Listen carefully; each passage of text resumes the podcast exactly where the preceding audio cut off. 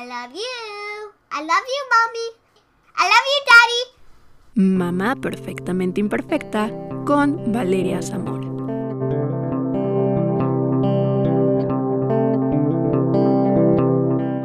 Hola amigos, bienvenidos a este octavo episodio de Mamá Perfectamente Imperfecta. Yo soy Valeria Zamora, una mamá perfectamente imperfecta, y el día de hoy tenemos una invitada especial. Ella es argentina, es actriz, una apasionada del deporte, también es fan de tocar el ukulele y es una mamá perfectamente imperfecta. Ella es Ceci Ponce. Bienvenida Ceci, ¿cómo estás? Muy bien, Valeria, muy bien. Y tú, muchísimas gracias por esa presentación tan acertada. Gracias.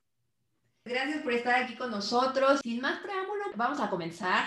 Me da muchísimo gusto que hoy estés acompañándonos y que nos compartas tus experiencias como mamá. Pero primero, cuéntanos un poquito de ti. ¿Qué te gusta hacer? ¿Cómo es que llegaste a México? ¿Y actualmente en qué te encuentras trabajando? Yo llegué a México hace 20 años. Llegué con una historia de amor. Estaba ahí de romance con un cuate argentino y nos, nos reencontramos. Yo lo conocía desde muy chiquita y ¿eh? nos reencontramos en Argentina porque llevaba muchos años viviendo en México, romance y me vine de viaje aquí a verlo y me quedé.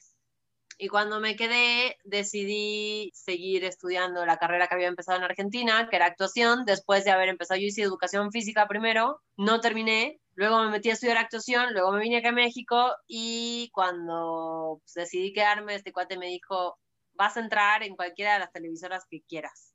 Y yo no me la creía para nada, pero fui, presenté solicitud en TV Azteca y entré entré a un curso de ingreso y pues ya el propedéutico que se le llamaba y me quedé y empecé mi carrera ahí y a los tres, cuatro meses estaba protagonizando mi primera novela, que fue un desastre, nos fue muy mal.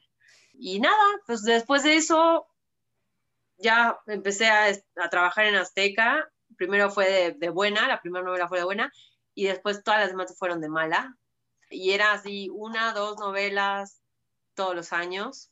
Como a los cinco años me separé de este, de este cuate, pero seguimos siendo amigos eternamente. Pero yo ya tenía una carrera en México y demás, ya había conducido tempranito, había hecho las portadas estas de la revista para caballeros. Y pues ya, ya decidí, decidí quedarme aquí, definitivamente, bueno, ya no era opción como al separarme, no era opción regresarme porque pues ya yo tenía una vida construida aquí, una carrera. Y seguí, seguí, seguí, seguí, seguí, seguí. Fueron 16 años, 15, 15 16 años en, en televisión azteca, hasta que ya, ¡pum! Terminó, terminaron los contratos de exclusividad de todos lados y terminó mi relación con ellos y terminó Azteca también, creo que ya no hacen demasiada ficción, ya dejaron de hacer, no hicieron mucho más. Y pues yo ya, ya con Francisco ya había ganado la isla, luego empecé con Francisco, después tuve a León y a, Lucas, bueno, ya había tenido a Celeste. Entonces como que ya me enfoqué en el rollo de ser mamá, de estar en casa y de vivir la maternidad de una manera muy entregada, o sea, a pesar de, de todas las cosas que a veces uno se imagina de, de los artistas y, y demás, yo también viví esa parte, como te contaba hace un rato, o sea, viví esa parte de mamá con chofer, nana y gente que me ayudara en la casa, o sea, un equipo por todos lados. Además, bueno, sin familia, pues no tenía como otra opción, no había tía, ni abuela, ni nadie que me cuidara a Celeste en su momento. Entonces era necesario tener un equipo ahí apoyándome y la necesidad de trabajar fuera también. Pero después, ya con, con los niños en casi todo, y con la oportunidad esta de las redes sociales que se presentó esta cuestión de vivir, de compartir tu estilo de vida, como este nuevo estilo de, de, vida del influencer. Para mí fue precioso y además encontré un espacio de conexión con el público más genuino todavía, del que a veces tenía que conservar la forma o de cómo tenía que decir las cosas y además por pues, la carrera pública que uno lleva. Entonces uno tiene que, como que siempre te dicen que tienes que ser reservado porque una estrella es reservada, entonces si la gente te ve todo el tiempo, entonces ya no va a ir a ver tus películas o ya no va a ir a ver tus cosas porque pues ya no le interesan, porque la estrella tiene como esta cosa mística, ¿no? Y entonces, no sé, a mí no me gustaba eso, a mí me gustaba como estar más cerca de, de, la gente y ser genuina y, y, como compartir un día a día de una mamá y que la actuación al final es una pasión y todo, pero no deja de ser una profesión y un, y un trabajo y que después de eso hay, hay una vida, o sea, uno vive en tacones y batas en su casa, o sea, no, bueno, no sé, quizás haya gente que sí, pero yo creo que no, o eso les gusta vender, o bueno, no sé, pero creo que la cercanía, como la vulnerabilidad y la parte real de las personas, de conectar desde ese lugar para hacer sentir al otro que está acompañado.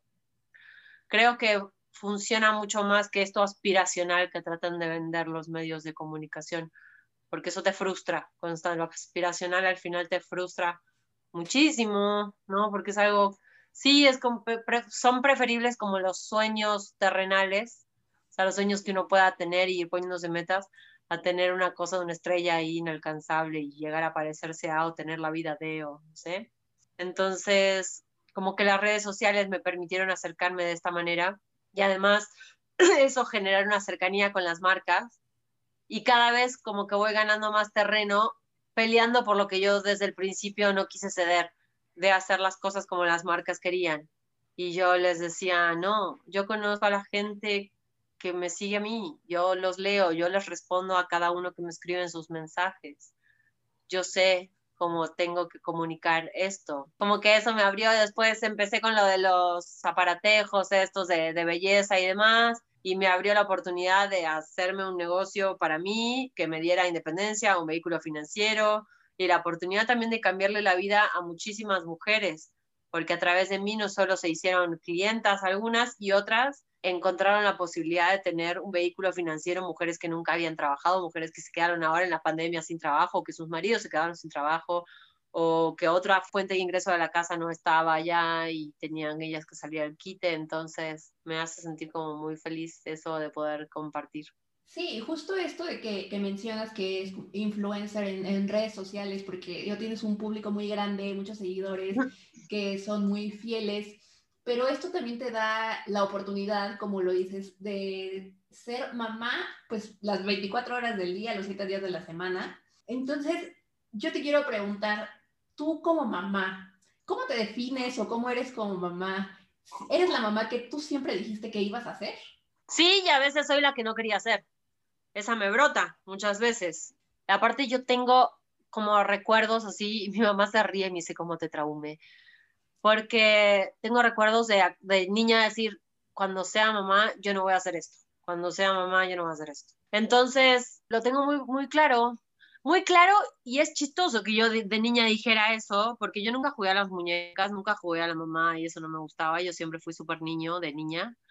Y, mm, y ya después de, de, más grande, mm, hasta que conocí al papá de Celeste, yo no pensaba en tener hijos, la verdad. No, no, no, no era como estas Susanitas y de me voy a casar y voy a tener hijos. Cero pensaba en eso. Y después Celeste me despertó la maternidad de una manera impactante y dije, quiero tener mil. Y pues ya, tuve tres. Hubiera tenido uno más, pero pues ya no tengo con quién.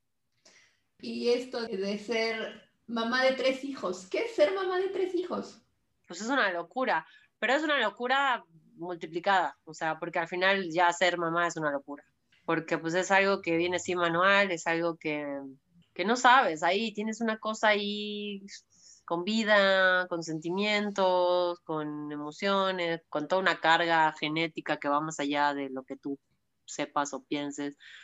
Y a veces también el hijo te sale más brillante que tú, entonces es más difícil y te hace reconciliar con el pasado y con el futuro, con tu maternidad, con tu mamá, con tu linaje, y también te confronta con muchísimas cosas, entonces es como una bomba de tiempo y una estrella fugaz y no sé, es una luz y una hoguera, o sea, es como sentimientos encontrados todo el tiempo. Pero hoy, no sé, es, es algo hermoso y mágico y maravilloso que no me quiero perder, o sea, al final dejé algo que amaba, me encantaba y que pensé que iba a ser toda mi vida y que no me iba, nadie me iba a sacar de un foro por estar en la cocina de mi casa, porque además si bien ahora tengo ayuda dos, tres veces a la semana con el tema del orden, de, de la ropa principalmente, de, la ropa, somos muchos, es una cuestión de, de querer estar yo al, a cargo y a pendiente y que no se me escape nada. Y así todo con padre, o sea, separada de los padres es complejo porque pues también hay muchos momentos que se te van ahí cuando se van con ellos.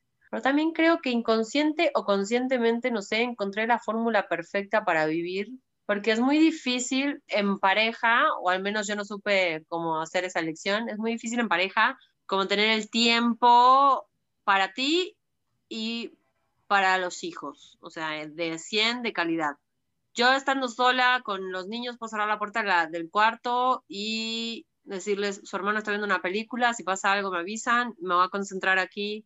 Y seguramente si hubiera un marido, el marido sería el que tocaría la puerta y no los hijos. Bueno, y entonces eso es algo que no solo lo vivo desde este lugar, sino que también lo pienso como que es algo que me pasaba como de niña, cuando era niña era hija y pensaba en ser mamá.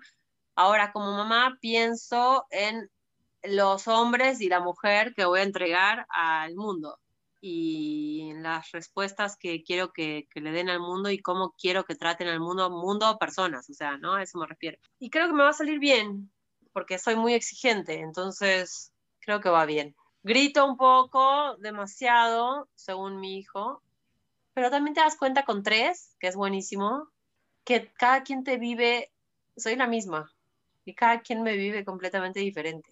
El más chiquito te iba, te iba a preguntar, son dos niños y una niña. ¿Cuál es la diferencia? No pasa porque sean niños o niñas, pasa por, por, por, por, ellos, o sea, por cada quien, por sus personalidades, independientemente del, del género. O sea, el más chiquito le va algo, se ríe, me escupe, o sea, no le importa. El de medio es mega sensible, todo lo reciente, todo lo que le digo, y es un tango emocional por cada cosa, 20 mil días. Y la otra es más simple, me ve, me estudia, no dice nada y después me suelta, es muy, muy chistosa como toma las cosas, en ese sentido es un poco parecida a mí, muy ligera. Entonces con ella tengo un, un bounding por ese lado, con, con el de con León, que es el de en medio, choco muchísimo porque es demasiado emocional y yo cinco minutos y al minuto siete es de, bueno, ya. Entonces ya, pero también es parte de, de, de, lo que nos tocó, nos elegimos y de la sabiduría de la vida, de juntar estos caracteres, porque yo sé que mientras estoy en la cocina escuchándolo llorar, o sea, yo sé que es lo mejor que puedo hacer. Yo sé que es lo mejor porque es lo que necesita. Y, y, el otro es un salvaje. No sé, todavía no nos vemos así como de reojo. No habla nada, tiene dos años y noviembre, diciembre, enero. Dos años, dos meses. No habla nada. Dice dos, tres cosas, pero entiende todo perfecto y te hace unas miradas, pero no habla. Entonces está ahí como en un rincón. todavía está, está chiquito, pero espérate que crezca un poco más y, y a ver, a ver cómo, cómo te agarra. Y ahora, justo con este tema de la pandemia, ¿cómo te va con tus tres hijos en casa las 24 horas del día, 7 días de la semana? Pues es que para mí lo único que cambió y que fue para bien es el tráfico. O sea, las 18 horas que me pasaba en el auto de chofer, yendo a las escuelas y luego recogiéndolos y siempre a las corridas, yo no sé cómo hacía. La verdad, yo no sé cómo hacía, o sea, hoy no me cabe un trayecto en la cabeza, o sea, no sé cómo, cómo. Y además las actividades de la tarde, y llega y cocina y recoge y sale corriendo que al karate, que al esgrima, que a la gimnasia, que a la natación, que el, piano, que el, no, no sé cómo hacía. Y cargando además al otro, al bebé. Sí, la supermamá. Desde el día uno, o sea, Lucas está en el auto desde que tiene 10 días, que ya tuve que regresar a la escuela, de, a llevarlos a los niños. Una locura. Y después la pandemia, pues yo ya estaba aquí encerrada todo el día, o sea, lo único que hacía era estar de chofer al final. Y pues mi cuarentena en la cocina desde siempre, entonces, pues nada nuevo, nada nuevo bajo el sol. La cosa es que, pues sí, o sea, obviamente no es lo mismo no salir por gusto que no salir por obligación, ¿no? Eso es complejo, pero tampoco está tan grave. O sea, nosotros tenemos un parque enfrente y, y siempre hemos salido a caminar. y respetamos todas las normas y los protocolos y demás. O sea, sí no vamos a ningún lugar, pero sí salimos a la calle. Siempre hemos hecho nuestros paseos. Eso es buenísimo para, para tus niños que todavía están chiquitos, pues bueno, que tengan un poco de, de libertad en este sentido que ahora pues estamos encerrados por... Pues sí, y además hay que adaptarse. Y la terraza también, la terraza aquí del edificio. Y bueno, gran parte de la pandemia la pasamos en Acapulco, entonces también estábamos en un edificio con áreas comunes y había muy poca gente. En tres torres éramos 10 familias al principio, entonces nada, y los únicos niños eran, eran, los nuestros, creo, al principio, así que lo pasamos muy bien. No, yo me arreglo bárbaro y me encanta y en mi casa siempre hay todo, a veces me, me, siento orgullosa de mí misma y eso es como de una herencia de mi madre, de tener tantas cosas de papelería en la casa, o sea, de lo que me pidan, de siempre tenemos todo para las actividades y me encanta hacer como las cosas y me encanta generarles los espacios y, y nada, yo sé que ellos extrañan muchísimo sus compañeros y, y su escuela y demás, pero yo estoy feliz. Claro, una mamá, pues teniendo esto en casa y de cierta manera controlado, pues por supuesto que nos da cierta paz, ¿no? En un poco de, en, este, en este tiempo de, de pandemia. Y ahora, ¿cuál es la enseñanza más grande o importante que tus hijos te han dado? Hasta el momento, porque pues apenas comienzan, yo siento. El valor del tiempo, de los momentos, de, de, las, de las tonterías, porque todo el tiempo me lo recuerdan. O sea, por ejemplo, mi hijo me dice, vamos a la cama y haznos payasadas. Nada, porque alguna vez les dije y no estén haciendo payasadas, no sé, y les quillas, desastre ahí en la cama, brincar y demás. Como que no todo es tan grave. O sea, a veces le da demasiada importancia a, a las cosas y, como el valor, el valor de, de, las cosas y la gravedad de las cosas, o como eso. El escuchar, el escucharnos, el vernos, el estar, o sea, el aprender a estar, estar ahí, o sea, ellos te jalan al momento presente todo el tiempo y a ver, a ver cosas que, que pues ya pasabas por alto y para ellos es un descubrimiento, así entonces vuelves a descubrir, te vuelves a enamorar, vuelves a ver las cosas desde otro lugar. No debemos de perder la capacidad de asombro, ¿no? Y eso es lo que los De asombro, que pues sí, ya la que te contrapierdes, obvio, imagínate. Y con ellos vuelve y esta visión como desde su altura, desde sus ideas, desde... Y entonces siempre muchas preguntas, más que decirles es preguntarles mucho de por qué en vez de que me pregunten ellos a mí, yo les pregunto a ellos, ¿y por qué? ¿Y por qué? Las explicaciones que dan son tan bonitas y tan sabias muchas veces, las conclusiones que hacen, y ya cómo van estructurando su manera de, de pensar. Entonces es, es, lindo, son puntos de vista. Imagínate también esa, esa posibilidad que yo tengo en casa de tener tres mundos. Yo tengo tres universos en mi casa. Para mí cada hijo es un universo porque son absolutamente diferentes. Por más que yo los quiera meter a todos en el mismo saco, así, meterlos a todos en la tina para bañarlos y darles a todos lo mismo de comer y decirles a todas las cosas de la misma manera, pues no se puede.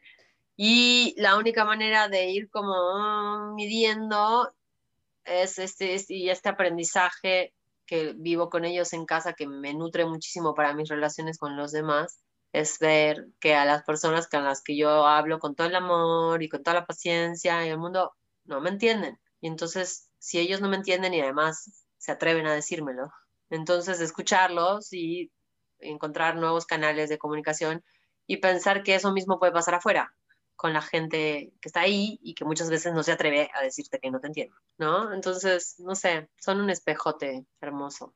Claro, y bueno, como dices, cada cabeza es un mundo, ¿no? Y, y bueno, es esto que tú tienes la oportunidad de tener tres cabecitas, tres niños que te enseñan día a día y que, bueno, el aprendizaje es enorme, ¿no? Y también esto de que tener tres niños en casa es muy ajetreado. Sí, con uno yo, yo sé que es, es difícil. Sí. Sí, y es, es muy cansado. Con tres debe ser muchísimo más. ¿Cómo haces tú, Ceci Ponce, para encontrar un espacio para ti, para consentirte? en el baño. Bueno, esto como que pues, todo chiflando y aplaudiendo, porque paz no puedes tener nunca, porque me levanto a las 5 de la mañana y Lucas se levanta a 5 y media.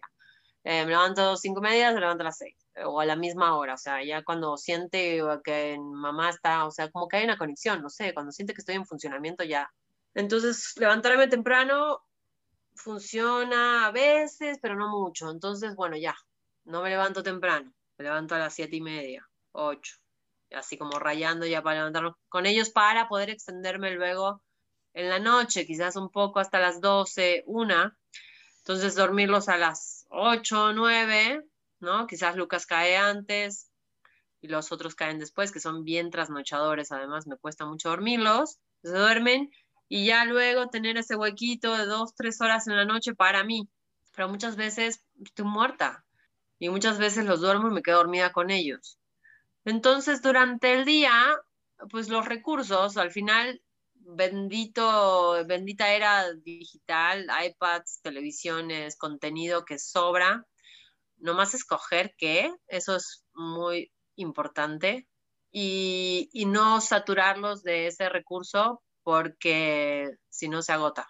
Entonces, cuando yo tengo que hacer una llamada, cuando tengo que hacer un estudio, cuando tengo que hacer un tratamiento o lo que sea y quiero estar tranquila yo solita media hora, 40 minutos, ahí es la película, el permiso para que vean los dispositivos y yo sé que tengo media hora, 40 minutos que están, pero en otro planeta, ¿no? Que es lo que pasa con los dispositivos.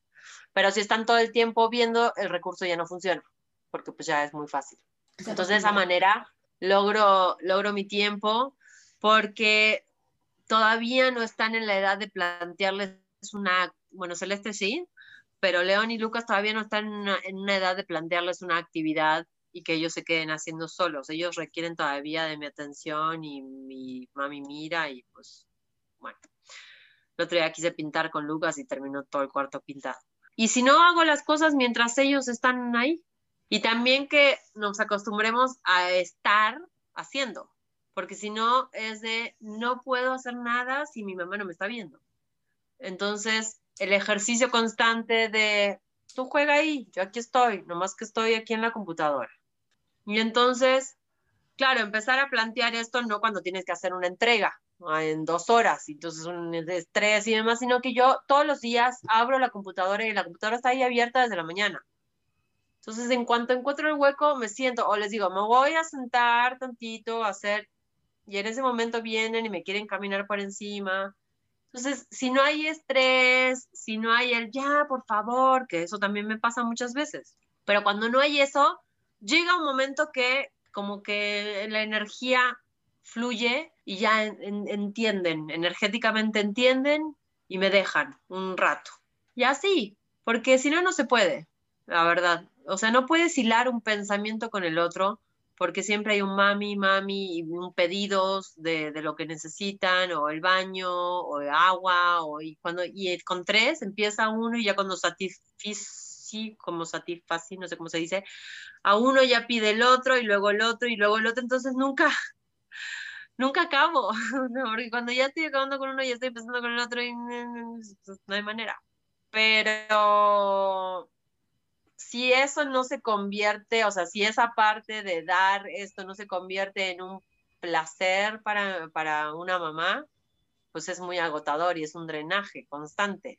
Pero si sabes que lo que estás haciendo es preparar un, un terreno, es tu cosecha, tu siembra, tu todo, o sea, es tu huerto, o sea, los hijos, ¿no? Entonces, si no estás ahí dándoles amor y dándole amor a todo lo que significa el proceso, aunque sea estresante y los quieras acogotar a la mitad del mismo, pues nada, o sea, no hay manera.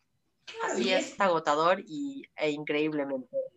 Sí, muy agotador y yo la verdad es que admiro mucho a, todas las mamás que logran darse un espacio para ellas mismas, el combinar su rol de mamá con el, trabajo. Y eso es lo que, lo que te quiero preguntar. ¿Cómo has hecho para combinar el rol de ser mamá con el trabajo y ahora con el de estudiar una licenciatura? Pues no sé, como, como haciendo malabares. no sé la verdad cómo lo hago, pero lo que, lo que más funciona es no estresarme, porque cuanto más me estreso, más me cuesta. Cuanto más me estreso, menos fuerza tengo, menos claridad mental tengo y me la paso todo el día pensando en lo difícil que va a ser y pues al final sí es difícil. Pero cuando lo puedo transitar de la mejor manera, sucede y hasta hago más cosas de las que tenía pensadas hacer.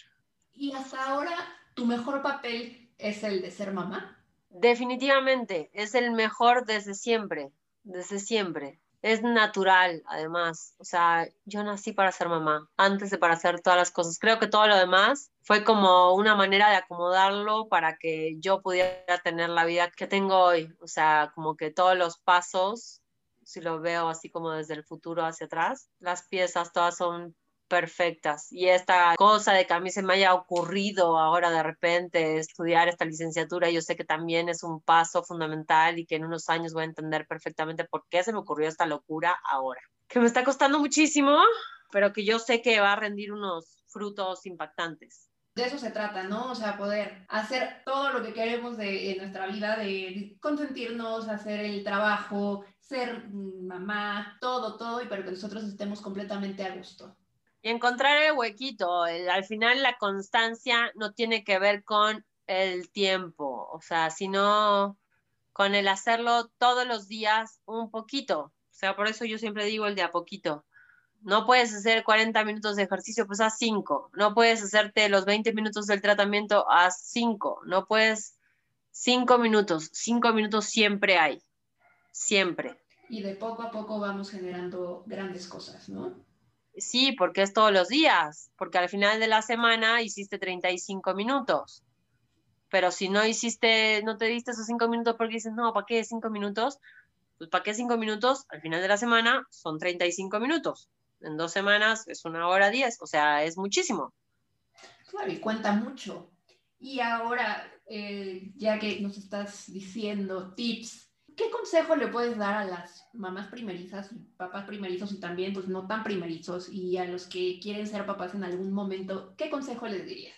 Que no escuchen ningún consejo. Que se dejen llevar y que hagan pues, lo que les dicte su corazón. Nadie mejor que tú sabe con lo que tu hijo necesita hasta la mamá que se sienta la más tarada del universo, la más, tú, lo que sea, el adjetivo calificativo poquitero que se te ocurra, esa tiene el instinto, porque pues es algo que viene, viene en combo, o sea, el, el, embarazo. Es la conexión, el, hijo. vínculo que creas con el hijo.